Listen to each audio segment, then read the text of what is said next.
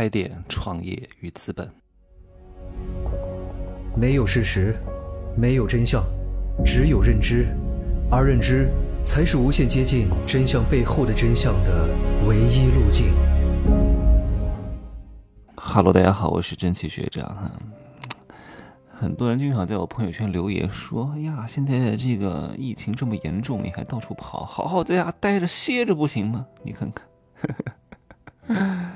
这都是什么人讲的话？表面上是关心，其实呢，哎，他因为他自己出不去啊，他自己也不敢出去啊，所以你也不能出去啊，你懂吗？那我这个时候不去，什么时候去啊？这个时候到处都没人儿，对吧？做好防护，对吧？做好核酸就可以了，对不对？这个时候恰恰是人最少，各个地方消费比较便宜的时候。那什么时候去呢？对吧？青春是很短暂的，各位，掐头去尾，其实中间也只剩下个二三十年。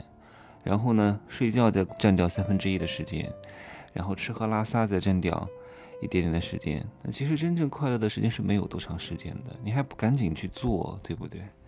我一直都是有这种非常强烈的忧患意识的啊。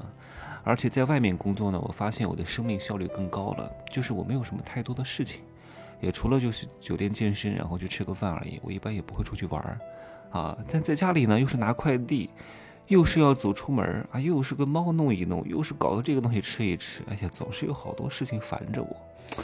所以我这两天在澳门呢，就更新了入世十三节啊。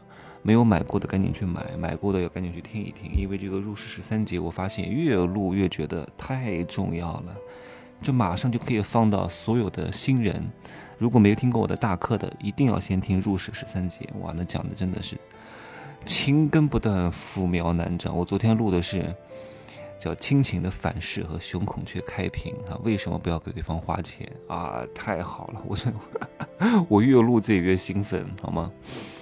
赚钱不容易啊，各位，我知道很多人都想开个店啊。开店呢，算是创业当中最小儿科的啊，就算是比较简单的。其实开店也就是一个二道贩子，他没有做出一个什么新的产品的创新啊。开一个小店，把所有的东西集合在一块儿卖一卖而已，然后做三公里范围之内的生意啊，算是比较简单的啊。但是呢，如果你真的想去开一家公司，就是正儿八经的走全国市场的话，其实非常非常难的啊，正儿八经的拉风投，问题是非常多的。你看，你想想看哈，如果你拉一个几十个人的团队做产品，每年固定开支，你知道有多少钱吗？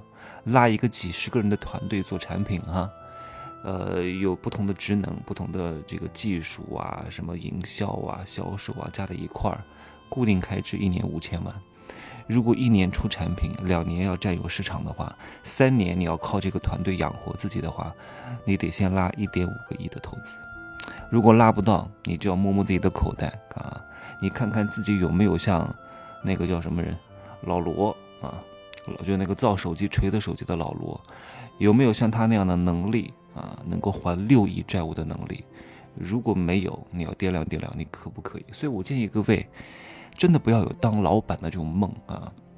我今天早上在吃早饭的时候，啊发了一条朋友圈，我说我从来不要合伙人，我不需要合伙人，不需要跟别人商量，我就一个人干啊！我顶多给点分红啊，工资给的高一点，但是我经常也不雇人，那傻子我是不会雇的啊！必须我能看得上的人，没必要，我不想去养这么多闲人，毫无必要啊！你给他钱，他也不觉得你很好，而且你哎呀，太多人我发现心里有问题。他以为他当老板了啊，给别人钱，别人称他一句老板，他很开心。我从来没有这种妄念，就我老板都是我花钱砸出来的，他能喊我老板有什么用呢？对不对？我不给他花钱，他就不喊我老板了，甚至还骂我，对不对？所以有时候啊，对员工不能太好啊，也不要对他太客气，不行就滚蛋啊，绝对不要跟他啰里吧嗦的。最近还有很多人。要加入我的团队啊！就之前我做的那个组织行销，虽然说我也不发了，但是还是有很多人问。问了之后呢，我就把他给团队长，然后团队长跟我汇报他怎么买了一个月就不买了，然后听了很多课也不开始行动。我说滚蛋，不要跟他废话，有什么可管的？不能干就滚蛋！我还要教育他，让他挣钱吗？我看他变得臭着他，告诉他你要来挣钱吗？不能干就滚，哪有那么多废话？换人！商业和教育啊，最大的是什么？是筛选，不是培养，不要培养他。不行就滚蛋！你能挣一毛钱，我不会培养你挣三块钱的，你能挣一毛钱就给我去挣一毛钱，你能挣三块钱啊，我这边能提供你挣三块钱的机会，你就过来挣三块钱，就这么简单，干脆利落。对别人，哎呀，这个太激动了。那既然做这种全国性的创业很难，当老板很难，管员工也很难，还能说哎呀，我不搞这些东西了啊，我去当资方啊，给别人投钱，别人挣了钱就给我分钱，做梦吧。你看哈，我都不让我都不让别人投资我，那为什么？因为我确定我这个生意能挣钱，我为什么让你来投资我？对吧？我要你的钱干嘛？你的钱对我什么用？我都已经赚钱了，你的钱就不值钱了。除非我现在万事俱备，只差你的钱，这个时候你的钱才值钱，对吧？你投给我钱，我还要跟你分钱，你是谁呀？你又不是我老婆，对不对？所以有些人的钱是不能要的，投资人的钱啊。他不是投着玩玩的，他是想挣钱的，好吗？而且资本游戏跟创业游戏啊，不啊，对，是的，资本游戏跟创业游戏比的话，难度要上好几个台阶的。各位，你如果自己创业做一个产品，通常都是分层竞技的，轻量级对轻量级，重量级对重量级。你搞一个，请问啊，我我就打个比方，你搞一个智能科技家居的产品，你能直接跟小米 PK 吗？啊，你搞一个什么这个 VR 眼镜？你能够跟那个 Google Glass PK 吗？你不能，你顶多跟你这个层级当中的人去 PK。你是不可能跟大公司硬刚的，各位。而且大多数人创业，说实话，他不是做整个产品链，他只是做别人生态当中的一个分子。各位想想看，大多数人创业是不是都做经销商，做个什么供货商，做个什么方案集成商？做个什么落地执行服务商，做个什么信息提供服务，它都是别人整个生态当中的一份子，是大厂和大的产业链当中拨出一块给你来做而已。大厂的产品你来代理，对不对？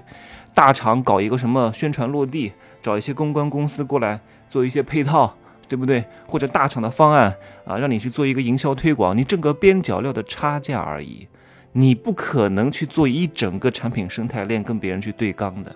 这个就是大多数创业公司在做的事情，看似他在做一个什么大公司，其实他也只是在挣一些边角料的钱而已，对不对？你看前段时间那个恒大不行了，很多公司在门口要账讨债，这些公司是什么公司？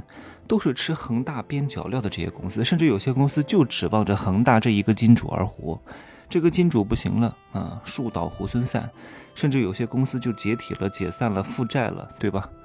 所以你你想想看，他们再赚钱，能够和恒大在一个层面竞争吗？他们是指望着恒大吃饭的，而不是在一个竞争梯队的。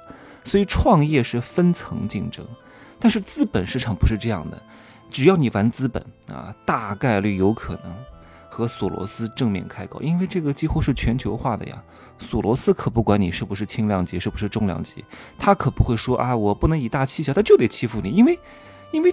资本是无情的，他放一个假消息，你进去了啊，然后时机到了，然后放一颗炸弹过来，狂轰乱炸，把这片海域全部炸翻，所有的鱼，不管是鲨鱼、沙丁鱼、三文鱼、金枪鱼，什么水母，全都给我炸了一个鱼肚白，然后过来捕捞啊！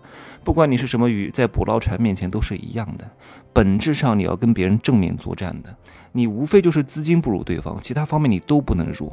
弱，你就是被割的命，就这么简单。人家炸一整片海，在整个海域里面，你是你是没有办法跟对方去抗衡的，没有办法，你只能保证你所在的这片地方，就是你的脑袋要比他的炸弹硬，你才有可能不被割。